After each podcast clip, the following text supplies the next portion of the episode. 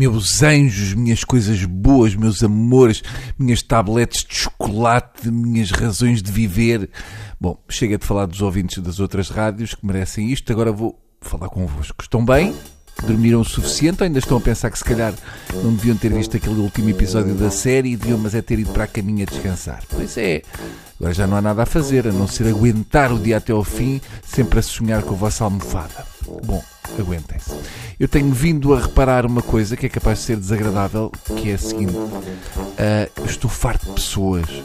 Muito, mas ao ponto de ver uma pessoa e pensar, ui, isto vai correr mal. E é uma coisa chata de sentir porque há cada vez mais pessoas no mundo. Por isso, estatisticamente, eu vou enlouquecer antes dos 40. E pergunto a vocês, mas estás farto só de um certo tipo de pessoas? Não, não, todas.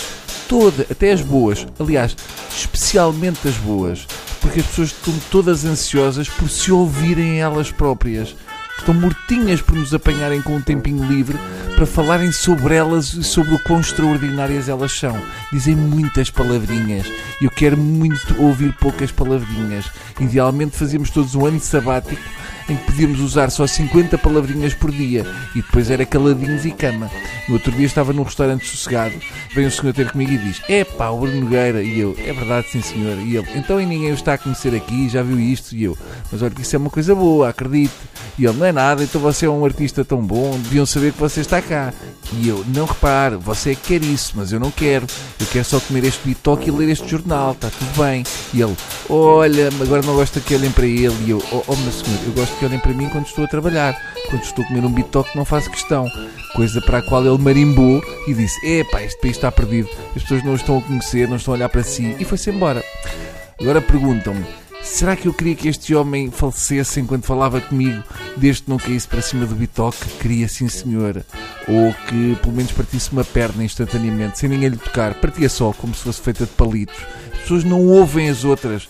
Houve uma altura em que eu acho que é possível que tenham ouvido mas agora as pessoas querem deitar tudo cá para fora, querem deitar tudo de uma vez e nós temos de levar com aquilo tudo no focinho e transportar para o resto do dia. Porque há pessoas que começam a falar e eu parece que ouço as minhas unhas a crescer, ainda por cima são os dos pés, estão lá mais em baixo. E agora eu pergunto, será má educação dizer, oh desculpe, mas eu não estou interessado nesta conversa? Porque reparem, há educação, há um pedido honesto e há respeito pela outra pessoa.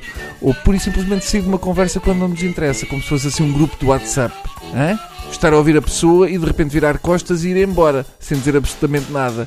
E pronto, a outra pessoa também já saberia as novas regras de socialização e não ficaria ofendida. Apenas ficava triste porque percebia que estava a ser pouco interessante. É como se fosse uma espécie de zapping de televisão. Estão a ver? Nós, quando vemos televisão ou ouvimos rádio, não fazemos fretes. Não interessa, mudamos. E pronto, era assim na vida real. Uma pessoa de interessante e chata não ganhava. A não ser que houvesse outra pessoa igualmente interessante e chata que optasse por ouvir porque também não teria mais coisas para fazer no seu dia, a não ser ir comprar croques. Enfim, fica a proposta.